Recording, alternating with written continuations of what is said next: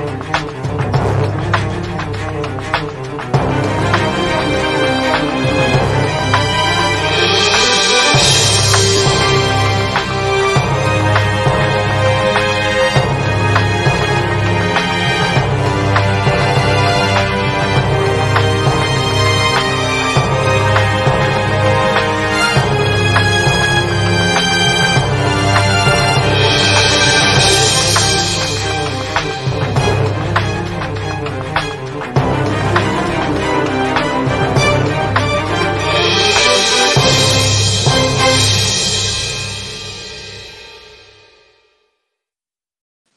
Buenas noches y bienvenidos a Perspectiva Católica. Les habla su amigo y hermano Luis Román.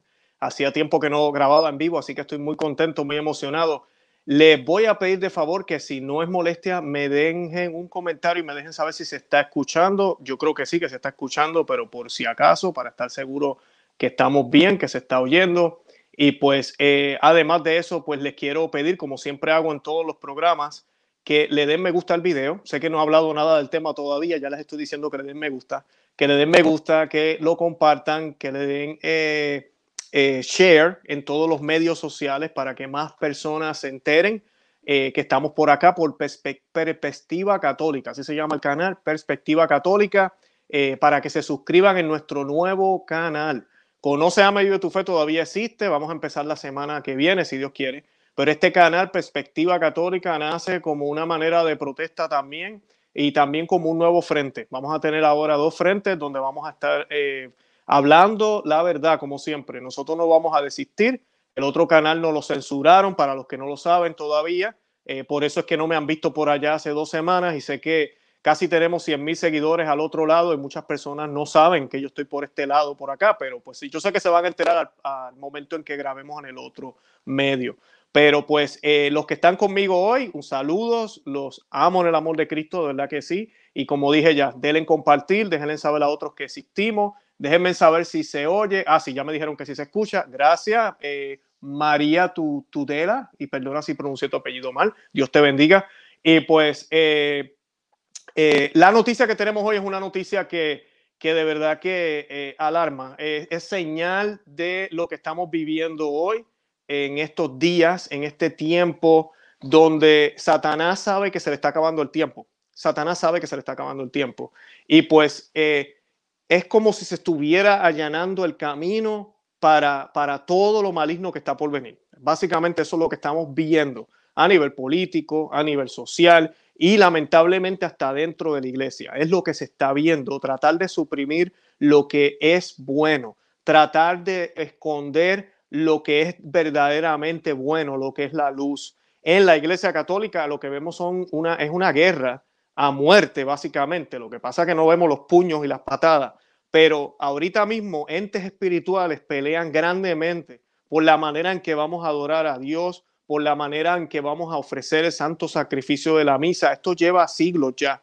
Y ahorita se está notando cada vez más. Entes que no desean que los seres humanos tratemos, que esa es la idea de la iglesia, el imitar el cielo aquí en la tierra, ¿verdad? Es una petición que hacemos en el Padre nuestro, que se haga tu reino, ¿verdad? Aquí en la tierra. Eso es lo que la iglesia hace a través de la liturgia, es imitar lo que sucede en el cielo y lo que va a suceder luego al final, al final, al final, con la boda del Cordero y todo lo que es descrito en el libro de Apocalipsis. Y esa es la Santa Misa. Ahí está la Santa Misa. Y el sacrificio del cordero, esa es la esencia de la misa. Pero hemos visto cómo a través de ideas modernistas, a través de una liturgia que fue impuesta, se va quitando y removiendo lo que es más importante. Él sigue estando ahí, yo no estoy diciendo que no está ahí, pero se ha ido quitando, se ha ido sacando. Ayer yo grababa, o antier, eh, habíamos hablado de la entrevista que concedió el cardenal Sara hace poco, después de su renuncia, y él admite que en la liturgia tenemos que regresar a Dios. Él admite eso. Él dice que no ha habido ruptura, lo cual es raro, ¿verdad? Los que no han visto el programa les pido que vayan al canal luego a, Perspectiva Católica y lo busquen. Sé que les va a gustar muchísimo el análisis. Pero él sí admite que hemos perdido el centro, que es Dios en la liturgia y que hay que recuperarlo. O sea que yo le decía a la audiencia, que los que defendemos la tradición, y cuando yo digo tradición es defender lo que siempre ha sido, lo que siempre se ha creído, lo que se, lo que se debe creer y lo que se seguirá creyendo, porque la fe no cambia. Nuestro Señor Jesucristo lo dijo, que la fe no iba a cambiar, que su palabra no iba a cambiar.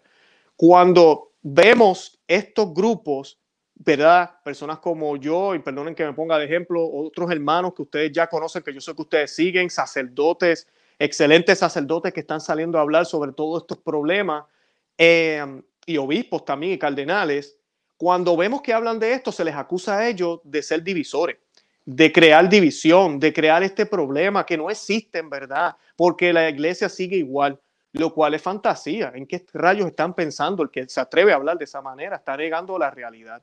Y pues ahorita mismo, los tradicionales, como nos llamamos, que lamentablemente no debería ser así, deberíamos ser todos, todos somos católicos y ya, y pertenecemos a la misma iglesia, somos católicos.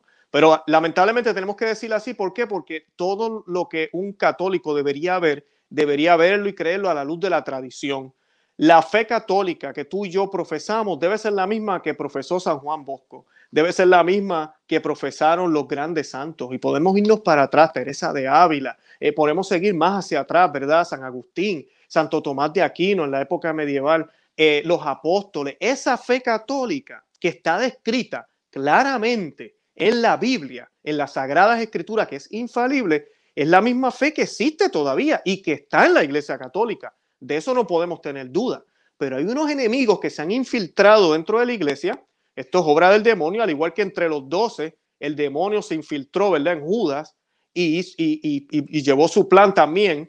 Pues así mismo es exactamente lo que estamos viendo hoy en día. Ellos no son la mayoría, pero están haciendo un daño grandísimo. ¿Por qué? Porque una gran mayoría no habla, no dice nada, pareciera que no les importa. Y muchos, lamentablemente, no conocen su fe. No la conocen. Piensan que la conocen, pero no la conocen. Y pues estamos en esta batalla, en esta guerra. Y desde la época de los 60, ¿verdad? 69 más o menos, cuando el Papa Pablo VI promulgó la nueva misa, porque muchos no saben, pero hubo, hay una nueva misa, una misa completamente distinta a la misa que había antes. Esto no fue un desarrollo, como decimos, orgánico, ¿verdad? Del Espíritu Santo, que poco a poco, como sucedió con la misa de siempre, que eso no es secreto, cómo se le fueron añadiendo cositas aquí y allá, cómo se consolidaron algunas cosas que se hacían en diferentes lugares en el mundo, eh, cómo los papas promulgaron hasta que finalmente se canonizó como la misa la misa católica, ya. Le decimos tradicional, lamentablemente, porque hay otra, pero la misa es la misa y siempre ha sido la misma. Y esa misa estuvo hasta el 1969-62, que es el misal que se termina, ¿verdad? En ese año. Ha, habido una ruptura. Esa misa surge una misa nueva y se le llamó ¿qué? Novus Ordo, la misa, ¿verdad? El nuevo orden de la misa, eh, al traducirlo al español. Y ha habido un movimiento dentro de la iglesia que ha tratado de erradicar que se celebre la misa tradicional. Hace poquito, los otros días, yo estuve hablando de la misa tradicional y algunos de los hermanos de la Fraternidad de San Pío X me escribieron. Amigas y amigos que me escuchan, yo los amo con el amor de Cristo. Yo he ido a las parroquias de ustedes. Aquí yo fui a visitar a la, parroquia de, la Fraternidad San Pío X aquí en Florida, eh, una de ellas. Y mírenme, amigas y amigos que me escuchan, si no llega a ser por ello, la misa tradicional no existiera. Gracias a ellos que dieron la pelea en aquel momento, es que siguió, es que pudo darse es, este, el, milagro que está sucediendo ahora de que se está expandiendo los lugares, de que están creciendo las comunidades, porque eso es lo que está pasando ahora. Gracias a la pandemia, eso es lo que está pasando ahora, irónicamente pero gracias a ellos que dieron la batalla y luego, ¿verdad? Suceden muchas cosas. Yo sé que hay sus rivalidades con la fraternidad San Pío, eh, perdón, la fraternidad de San Pedro, que no debería haber ninguna rivalidad. Todos estamos en el mismo barco, queremos preservar la tradición. Eh, diferentes frontes, estamos luchando de diferentes maneras, pero mira, mis respetos para ellos, igual la fraternidad de San Pedro mostrando, ¿verdad? La, Santa Liturgia. Aquí siempre a veces tenemos al Padre Romo, eh, bueno, lo hemos tenido en el otro canal, en, el canal de Conoce, Ama y Vive tu Fe. Hemos tenido al padre Hinan también, que es de la Fraternidad Sacerdotal de San Pedro. Eh, hombres que muestran la verdadera misa católica. Tenemos que hacerlo con amor porque a nadie le gusta que le digan, y a mí también me dio bien fuerte porque yo iba a Novus Ordo toda mi vida.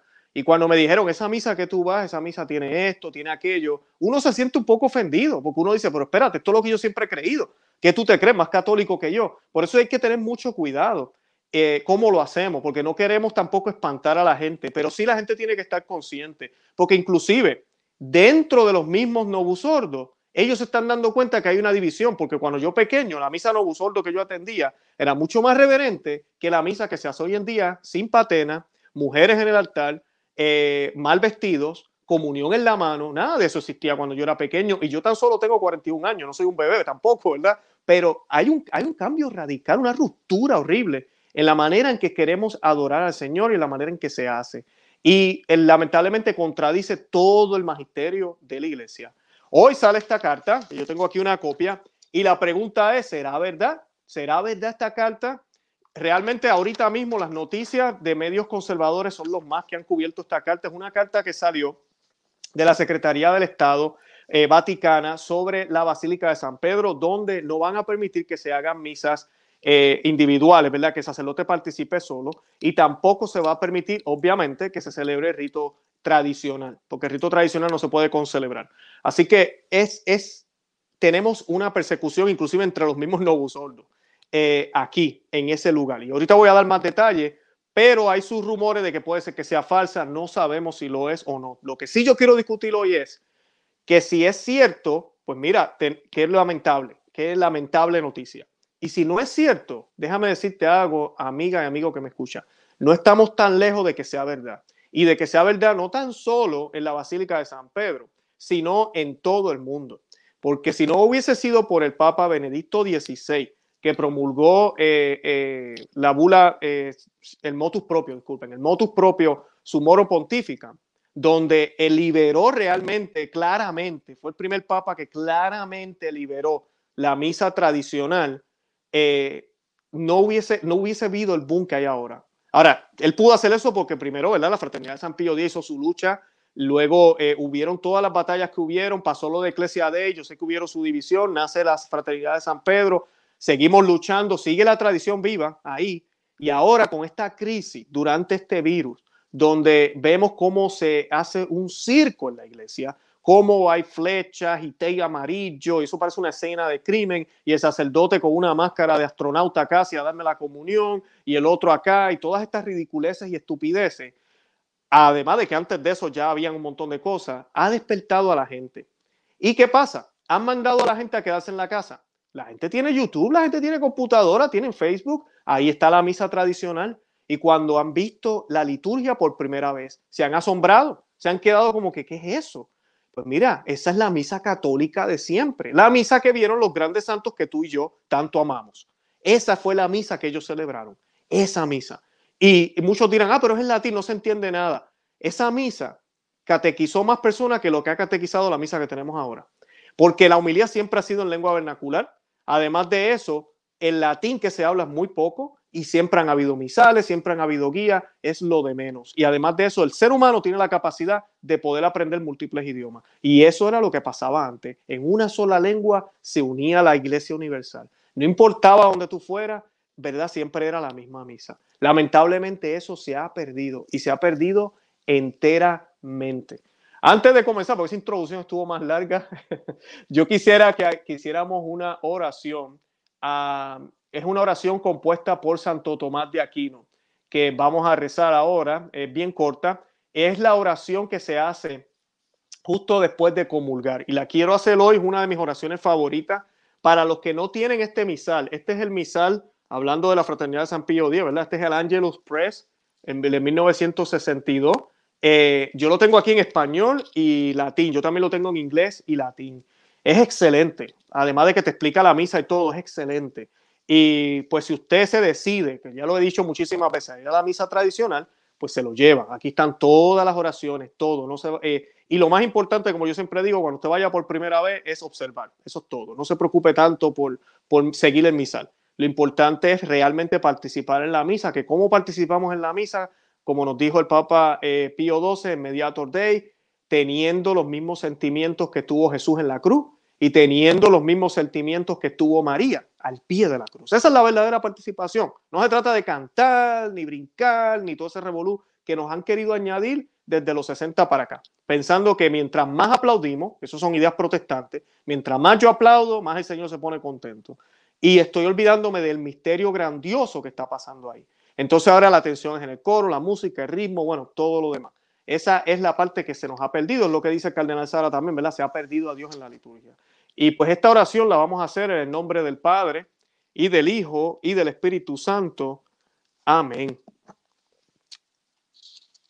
Y dice, gracias te doy, Señor Padre Santo, Dios eterno y omnipotente, porque a mí pecador e indigno siervo tuyo, sin mérito alguno de mi parte, sino solo por tu gran misericordia, te has dignado saciarme con el precioso cuerpo y sangre de tu Hijo nuestro Señor Jesucristo.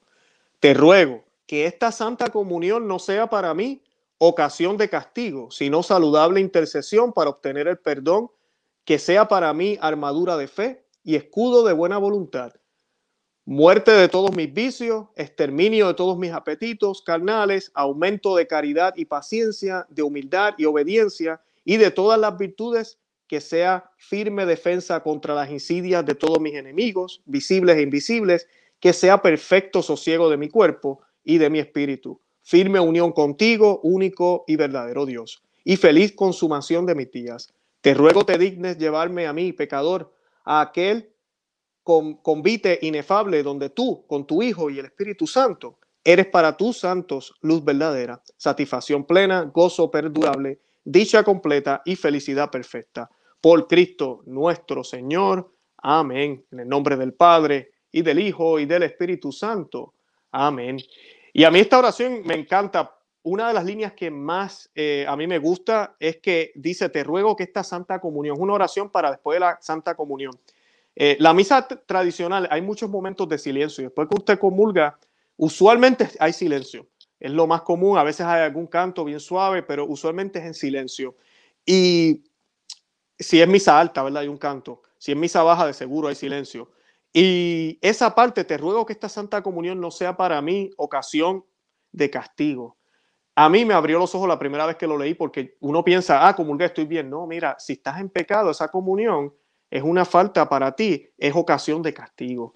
Y me recuerda eso siempre y me hace, ¿verdad? Eh, realmente pensar y meditar si realmente lo que estoy haciendo está bien. Y obviamente cada día que voy a la misa, entonces voy a hacer lo más posible de perfeccionar mis pasos a la luz del Señor. Esa, esa es la intención de ir a la misa. Eh, esa debería ser nuestra participación siempre de la misa. Y pues para comenzar con la noticia, que yo sé que los tengo desesperados, sé que me, este tema a mí me, da mucha, mucha eh, pasión porque es la misa. Eh, les voy a leer un poco de la noticia.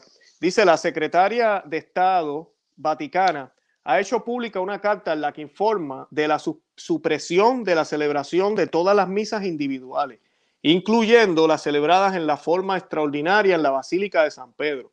Una decisión que se produce tras la renuncia del cardenal Roberto Sara o Robert Sara como prefecto para el culto divino y a un mes del nombramiento por Francisco del nuevo arcipreste de San Pedro, Mauro Gambetti. Desde la publicación del indulto de la misa tradicional por Benedicto XVI en su motus propio, Sumorum Pontificum del 2007, se solía celebrar dos veces al día en los altares mayores de la basílica, especialmente en el altar del Beato Inocencio XI, Papa.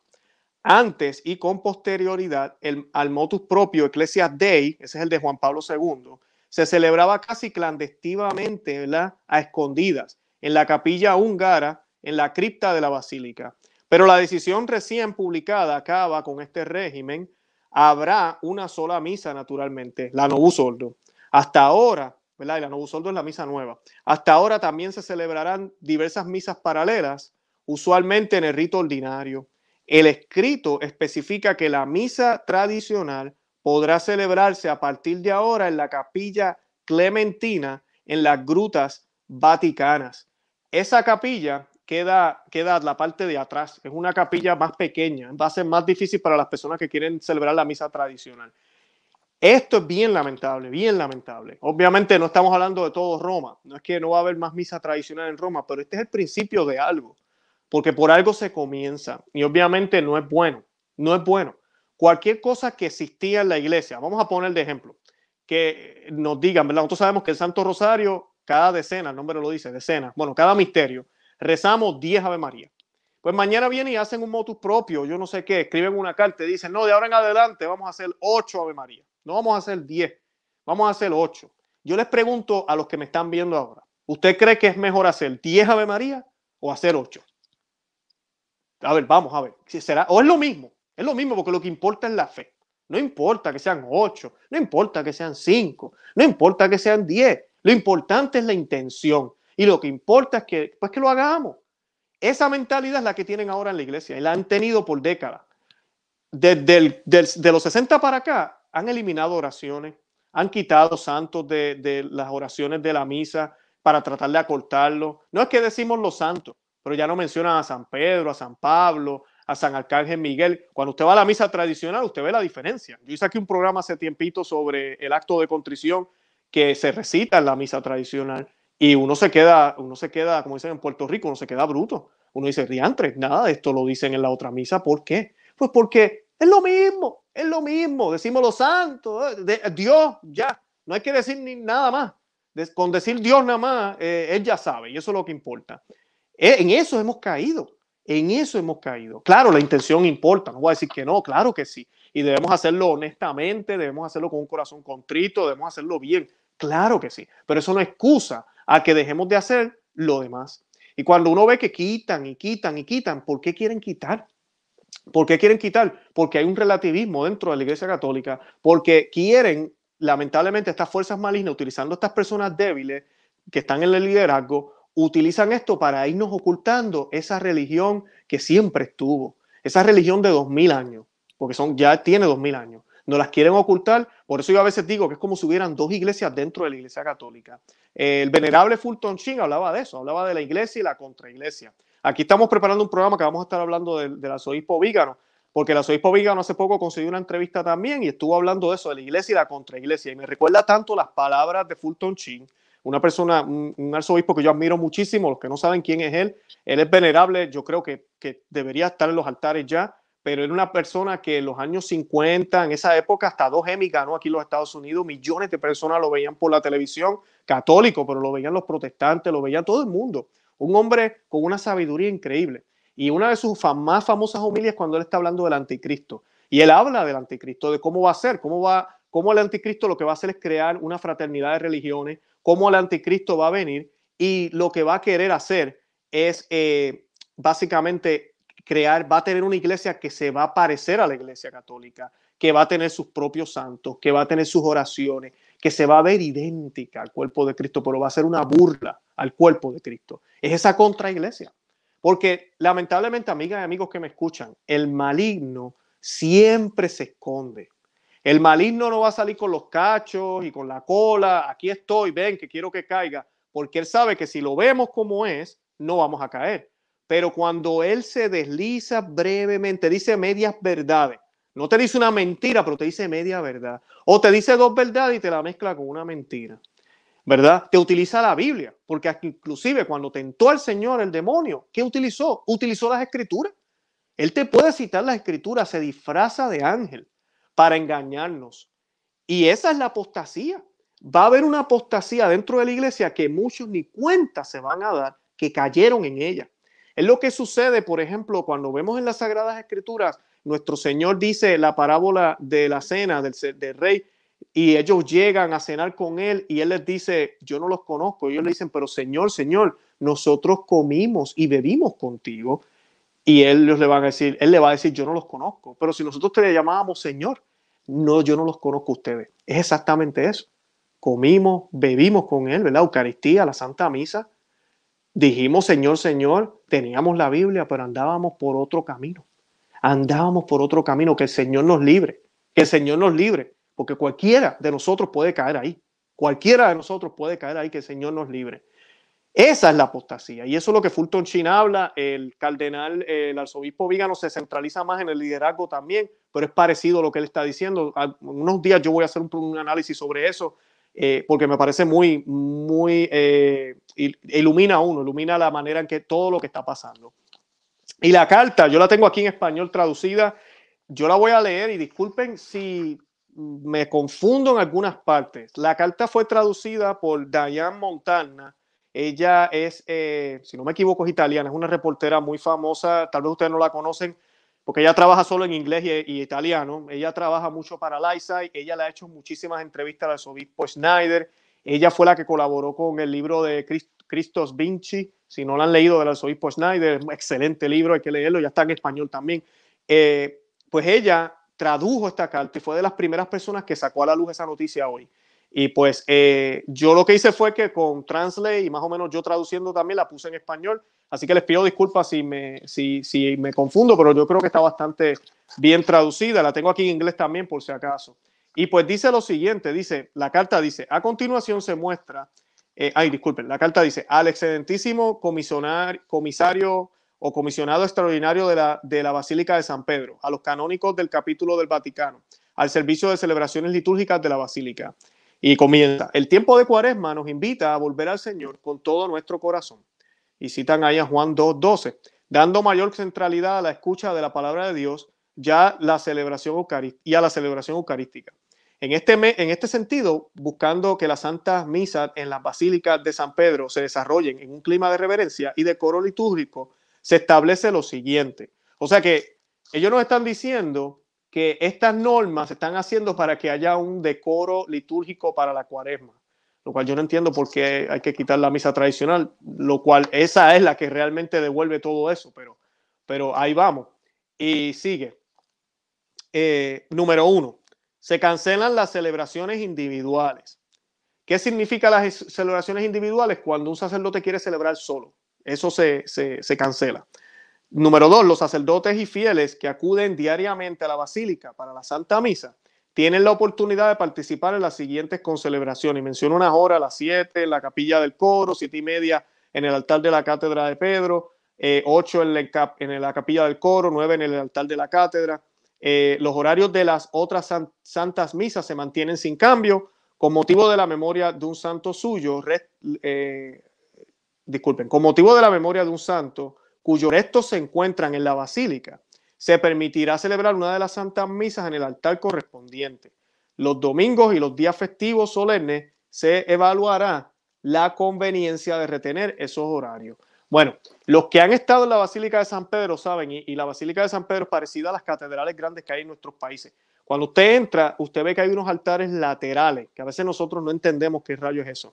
La iglesia antes era muy distinta a lo que es la iglesia ahora, muy distinta. Usted entraba a una catedral en el pasado y había inclusive unas normas para qué hacer cuando se estaba celebrando misa, porque realmente eran múltiples misas muchas veces al mismo tiempo. Y cada, altar en muchas de estas catedrales grandes tienen sus propias sillas, como una mini iglesia dentro de la misma iglesia grande. Y habían unos protocolos, por ejemplo, si en el momento en que se tocaba la campana para la consagración, si yo estoy entrando, yo como sacerdote con la feligresía o los que van a celebrar la misa, y voy a ir al altar donde yo voy a celebrar, yo tenía que parar, arrodillarme, esperar y luego pasar. Esa es una de las normas que ellos tenían. Y esos altares laterales, por lo menos allá en la basílica, eh, hay santos. Este, entre ellos está San Pío X, está Juan Pablo II, San Juan Pablo II, y ahí se puede celebrar la misa. A esos altares están pegados a la pared. Eh, son, ¿verdad? Como siempre ha sido, como siempre fue a, lo católico, como siempre ha sido. Eh, como ha sido el rito latino. Yo sé que hay otros ritos y los otros ritos son distintos. Como ha sido el rito latino que nacimos tú y yo, el rito eh, eh, de, Roma, el rito que Pedro, ¿verdad? y San Pablo fundaron en la Iglesia Católica de Roma, ese rito latino, que se expandió al Nuevo Mundo, no por coincidencia, no porque tuvieron suerte, ah, no, porque Dios así lo quiso los, países que, ¿verdad? que España fue uno de los primeros, era, pertenecían al rito latino. Eso, todo, si creemos que Dios está en control, es porque Dios quiso que ese rito fuera el rito que más expansión tuviera en el mundo entero. Esa es la voluntad de Dios. Si creemos que Dios controla todo, ¿verdad? Así que el, eh, es, en esos altares al, al, lado se celebran misas. Entonces, ahorita mismo los sacerdotes van sacerdotes que les gusta celebrar la misa eh, tradicional y celebran la misa ahí, en esos altares que son para esa misa, creados y hechos para esa misa, construidos para la misa tradicional. Y pues ahora no lo van a poder hacer. O sea que estos santos, en esos, en esos altares ya no se va a celebrar misa como se celebra ahora, sino que se va a celebrar solo en el día que se celebra la fiesta de ese santo o algunos domingos, como dice aquí. O sea, que son menos misas en esos altares que inclusive están en el cuerpo de esos santos. Y eso tiene un significado y una espiritualidad y un poder increíble. Volvemos al ejemplo que les di al principio del programa. ¿Es mejor 10 Ave Marías o 8 Ave Marías? Muchos me dirán, ah, pero ¿y cuál es el problema? La misa la van a hacer como quieran, la van a hacer al frente. ¿Cuál es, como dicen en inglés, cuál es el big deal? ¿Cuál es el problema? Es un problema, porque es menos. Estamos haciendo menos en un mundo que necesita qué? Necesita más, necesita más de Dios, más sacrificio, más reverencia. Necesitamos más, mucho más de Dios. Y nosotros en la iglesia necesitamos hacer aún más, porque al que más se le ha dado, más se le va a exigir, más se le va a pedir. Tenemos una responsabilidad grandísima. La carta continúa, dice, eh, el tercer punto, las celebraciones eh, recibirán animación litúrgica con la ayuda con la ayuda de lectores y cantores. no, gracias. Ay, eso sí que es gracioso. Si, si usted es tradicional, entiende el chiste. Eh, usted está acostumbrado a la misa bien reverente, como debe ser, ¿verdad? Eh, pero ahora te dicen, no, mira, no, no, no, eh, tranquilo, te ofrecemos ayuda. Aquí está María de, de, la, de, la, esquina y Juan de la guitarra, ellos te van a tocar las canciones y, y, y Roberto Tambores está por allí y, y Juan Guitarra está por allá también, así que ellos te van a tocar y ¿sabes qué? Eh, doña María va, a leer las lecturas, sí, ella va a leer las lecturas, imagínate, no, no, gracias.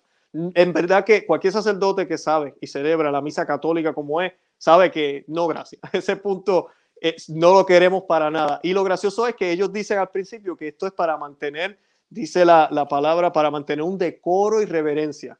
Ajá, un decoro y reverencia, ¿verdad? Que no sé, necesitamos una, un diccionario porque las definiciones están todas al revés.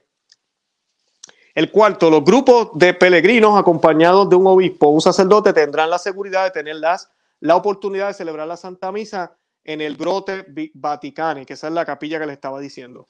En cuanto al rito extraordinario, escuchen aquí, este es el punto número 5. En cuanto al rito extraordinario, o sea, la misa tradicional, los sacerdotes autorizados podrán celebrarlo a las 7 a.m., 7 y media, 8 y 9 en la capilla clementina del Grote Vaticane, que como decía ahorita es muy pequeño, va a ser bien difícil. Las presentes disposiciones estarán en vigor a partir del 22 de marzo, eh, lunes de la quinta semana de cuaresma, firmado, bueno, no está firmado, tiene un sello del Vaticano el 12 de marzo del 2021. Y pues esto sí que es lamentable. Es gracioso como dice aquí, porque ellos dicen el rito extraordinario, los sacerdotes autorizados. Cuando Benedicto XVI eh, firmó o publicó el motus propio Simorum Pontifica, una de las cosas que dictamina ahí es que los sacerdotes en el mundo entero pueden celebrar el rito extraordinario. Las misas eh, tradicionales, ¿verdad? No, no, no son prohibidas o no necesitan el permiso de ser celebradas. Claro, hay un orden en esa capilla, pero en ese lugar, disculpen, en la Basílica de San Pedro, pero el hecho de que ellos dicen los sacerdotes autorizados como si hubiera algo que hay que permitir que no es permitido. Eh, y el Papa Benedicto XVI está vivo. O sea, esto es lamentable. Les digo que el Señor le conceda larga vida todavía, que le conceda más años. A la que ese Señor parta, ah, preparémonos, preparémonos, porque ahí sí que van a empezar. Van a empezar porque eh, lo que quieren es quitar todo lo que profese esa fe cristiana, centros, cristocéntrica, mariana, que existía y que existe todavía, pero que se ha ido mezclando con todo este modernismo. Ellos quieren quitar eso de una vez y por todas. La misa tradicional, ¿saben qué es lo más que a mí me llama la atención? Y se los digo a todos los que me están viendo porque sé que tienen muchos problemas con esto. Comunión en la boca. Eso es obligado. Comunión en la boca y de rodillas. Eso es lo más que a mí me, me, me da una, eh, alegría el saber que todos los que estamos presentes, solo el sacerdote le va a dar la comunión en la boca y de rodillas, con patena y todo, sí, patena, que ya no las usan en ningún lugar. Eso es la manera correcta de adorar a Dios. Esa es la manera correcta de adorar a Dios. Saber y tener conciencia de que en cada partícula Él está presente. Y si eso es cierto, entonces yo no puedo permitir que ni una migaja, ¿verdad? Yo digo migaja, pero ninguna partícula caiga en el piso de ese pan, de esa hostia. Pero hoy en día nadie usa patena y todos la reciben en la mano. Oh, que nos vamos a morir. No, es que desde antes ya lo hacían. Y ahora, ahora la excusa es que nos vamos a morir para, para excusarnos. Pero ¿sabes qué? La ofensa está ahí. La falta de decoro está ahí, la falta de amor está ahí. Tú me dirás, no, yo amo al Señor, yo lo cojo en la mano con mucho cariño. Lean, lean y desen cuenta cuántos sínodos, concilios, santos eh, hablaban en contra de la comunión de la mano. Nadie, que ninguna mano que no esté consagrada toque al Señor. Por eso es que tenemos sacerdotes. Si ahora ya cualquiera lo puede dar, pues entonces ¿para qué tenemos sacerdotes? Hoy en día esto ha sido también un ataque al sacerdocio. Lo único que sacerdote le queda es las palabras de consagración. Todo lo demás ya lo hace María del Pueblo, Juan de la Esquina, todo el mundo hace todo lo demás. El sacerdote lo único que hace es, eh, que tiene todavía, que le queda y se lo van a quitar si seguimos en este paso, es las palabras de consagración. Todo lo demás lo hacen ellos. Todo lo demás lo hacen hecho ya. Porque hasta la liturgia de la, de, la palabra lo puede hacer cualquiera ya. Así están las cosas en muchas parroquias. Así que imagínense, es, es triste y lamentable hasta el punto que hemos llegado. Y cuando su morón pontifican salió, el, Papa Benedicto XVI eh, permitió a los sacerdotes poder celebrar de esa manera. Él les permitió a ellos el que pudieran celebrar de esa manera como ellos quisieran. Eh, las explicaciones de la carta parecerían indicar que las restricciones, ¿verdad?, serán propias del tiempo de cuaresma, como les estaba diciendo, pero por otro lado dice, a partir de ahora, sin mencionar un periodo de tiempo específico, y las disposiciones entrarán en vigencia ya una semana después de ahora, comenzando menos de dos semanas. Los celebrantes del Novo Soldo, esta es la misa, eh, eh, la misa que celebra todo el mundo, la misa nueva, con una mentalidad más tradicional, ¿verdad? Esos que, como les decía, hasta en ese grupo hay una división. En particular, aquellos que prefieren, estos son los sacerdotes, en, particular aquellos que prefieren no concelebrar, es decir, participar en una celebración conjunta con otro sacerdote, lamentablemente no van a tener la oportunidad de hacerlo. Disculpen. No van a tener la oportunidad de hacerlo. Y pues eh, ¿Por qué? Porque no se va a permitir la celebración eh, sola, sino que van a tener que participar en una celebración conjunta con otros sacerdotes que ofrecen juntos el sacrificio. También se enfrentarán a una especie de persecución litúrgica.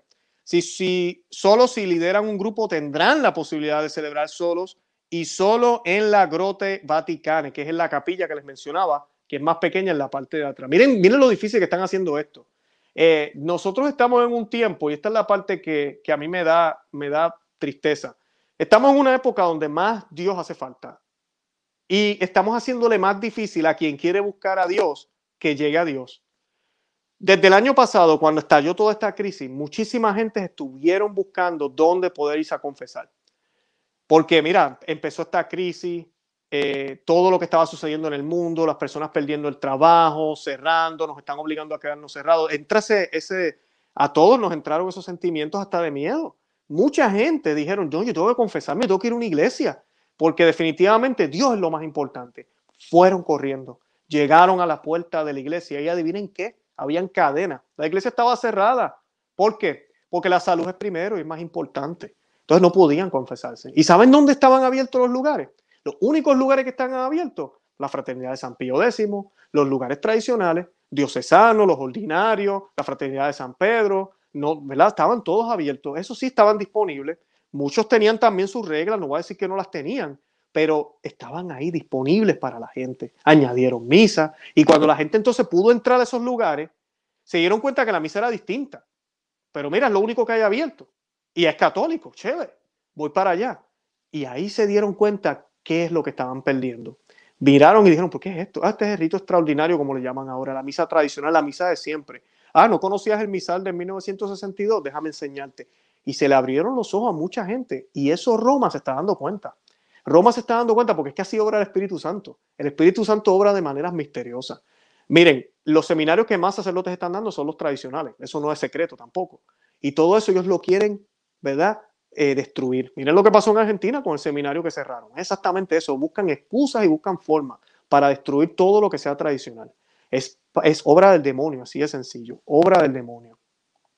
Continúo aquí para ir terminando. Eh, estas dichas concelebraciones tendrán también lectores y cantantes y todo tipo de animaciones litúrgicas, ya, ya, hablamos de eso. Las nuevas reglas también significan que ya no, habla, no habrá celebraciones en los altares de los santos cuyas reliquias se encuentran debajo de los altares laterales a derecha e izquierda de las naves de San Pedro, San Juan Pablo II, eh, y San Pío X. Solo en, sus días de fiesta se permitirá una misa en sus altares. Por supuesto, es difícil no temer, dadas estas restricciones autoritarias sobre las misas individuales, especialmente la misa tradicional, en el corazón de Roma y bajo la férvula de la Secretaría de, Estado, nuevos ataques a la liturgia tridentina, tanto allí como en el ámbito católico en general en el mundo. Algunos lo ven como una señal de que la destitución del cardenal Roberto, Robert Sara como jefe de la Congregación para el Culto Divino y la Disciplina de los Sacramentos hace tres semanas ya está produciendo sus primeros efectos. Y sí, yo lo creo así, yo lo creo así. ¿Y lo que tenemos que hacer, amiga y amigo que me escucha? Los que no han ido a una misa tradicional, usted tiene que buscar un lugar. Tiene que buscar un lugar. Y los que vamos a los lugares tradicionales no lo hacemos como protesta. No vamos porque odiamos al Concilio Vaticano II o porque no creemos que el Papa Francisco es Papa. Al contrario, amamos al Papa Francisco, amamos a la Iglesia Católica, amamos lo que, lo que la Iglesia siempre ha amado. ¿Saben por qué? Porque amamos a Cristo, seguimos a Cristo. Por eso es que seguimos lo que el, lo que el cuerpo de Cristo, la iglesia, siempre enseñó y siempre ha estado ahí y siempre estará. Nunca se va a ir, siempre estará.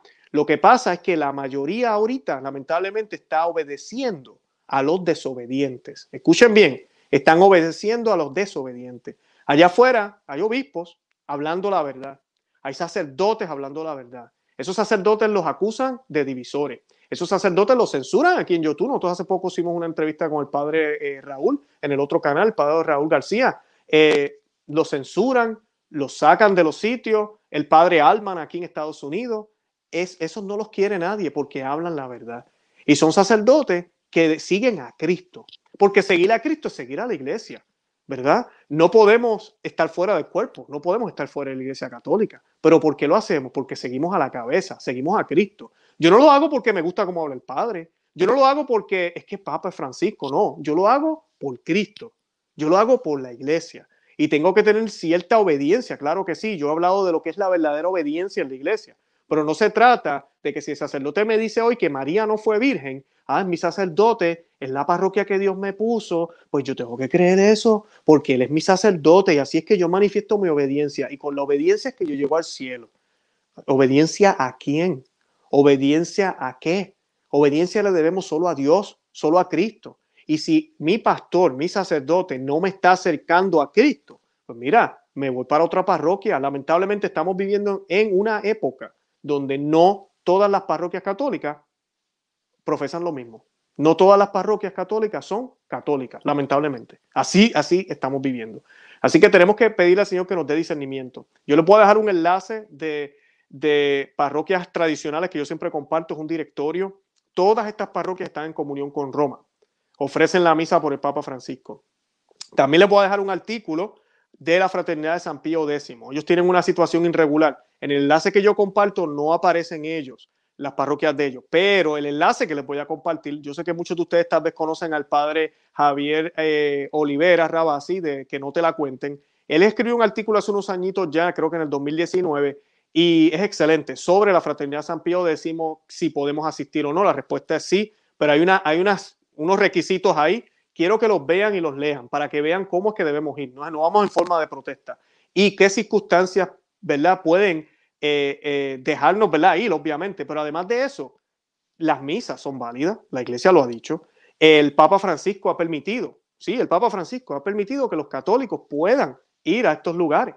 Así que sí se puede. Así que es, también les voy a dejar ese enlace para los que tienen esas dudas que me han escrito. Mira, pero yo tengo una, una comunidad de la Fraternidad de San Pío X, me dicen que ellos están fuera de la iglesia, alguna gente que no vaya ahí, eh, sí pueden ir. Ahora, hay otros lugares que tengan mucho cuidado. Aquí en Florida, por ejemplo, hay unos que son sedebecantes, que no creen que el Papa es Francisco. La Fraternidad de San Pío X, ellos creen que el Papa es Francisco.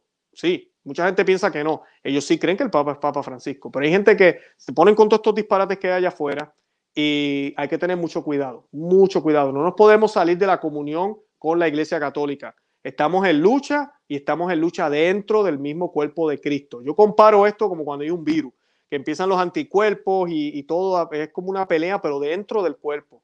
Esa es nuestra labor, pelear dentro de la iglesia. No podemos salir. Si nos salimos de la iglesia, nos estamos convirtiendo ya en Lutero. O sea, no. O sea, tenemos que ser fieles a la iglesia católica. Y nuestro trabajo, ¿cuál es? Orar por el Papa Francisco, orar por él, orar por los cardenales, orar por todos los obispos y sacerdotes, conocer nuestra fe, aclarar dudas que existan, eh, que es lo que yo trato de hacer por estos medios. Yo sé que yo lo hago de una manera fuerte a veces y muchas personas piensan, ya llegó Luis el enojado. No, lo hago, lo hago con todo el amor, de verdad que lo disfruto muchísimo hacer esto y le doy gracias a Dios que me da la oportunidad. Es una carga porque no es fácil, pero lo hacemos con todo el amor posible porque de verdad hay mucha confusión, mucha confusión allá afuera y tenemos que pedirle a Dios que sea que sea Él quien nos guíe. Nada, yo los voy a ir dejando, que ya llevo 45 minutos hablando. De verdad que los amo en el amor de Cristo. Oremos por esta situación y les pido que se suscriban aquí al canal, los que están viendo en YouTube, los que están en Facebook, vayan a YouTube. Estamos en Perspectiva Católica, canal nuevo, así que suscríbanse ahí.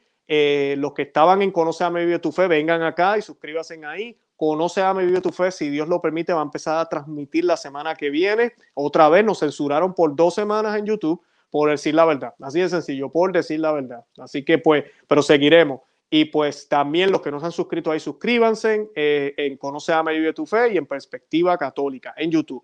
En Facebook, en Twitter, también en Instagram estamos por Conoce, Ama y Vive tu Fe. Así que los que no sabían pueden suscribirse ahí a esa página. Eh, también nosotros estamos en un website que ahí, está, ahí pueden ver la, la dirección, conoce, ama y vive tu fe.com. Ahí nosotros colocamos también información escrita. Por ejemplo, este tema que hablé de la misa, el tema que hablé de la comunión de la mano, nosotros tenemos todos los concilios, el concilio de Trento, lo que dijeron los santos, toda esa información está ahí escrita para que la puedan tener y se la puedan enseñar a cualquier persona que quiera, ¿verdad?, debatir con usted. Y además de eso, pues, eh, si se suscriben ahí, y Dios no lo quiera, nos, nos vuelven a censurar o me quitan un video aquí o allá, que ya nos han quitado como unos 12 videos más o menos del otro canal, tuvimos que sacar, nos borraron como seis y otros que nosotros tuvimos que sacar también porque si no nos iban a quitar ellos. Eh, pues en conoceameyoutube.com a usted le va a llegar el enlace como quiera y así no se lo va a perder como quiera. Y además de eso, si se suscribe ahí a conoceameyoutube.com. Y estamos también en Rumble. Los que no conocen qué es Rumble es también algo como YouTube. Yo estoy dejando el enlace de Rumble en la descripción de este programa. Vayan y suscríbanse ahí. Los programas que me borraron del otro canal, de la entrevista con Brenda de Río, eh, hicimos este, eh, tengo una entrevista con el obispo Schneider, eh, también nos las quitaron. todo eso está ahí en Rombo, están en Facebook, así que las pueden accesar por esos medios. Y nada, oren por mí, esto es una batalla, no es fácil, pero bendito sea Dios, estamos vivos, eso es lo importante. Si no hay guerra y no hay batalla, entonces aquí hay un problema. Pero nada, ahí vamos. Y pues nada, como siempre les digo, los amo en el amor de Cristo y Santa María, ora pro nobis.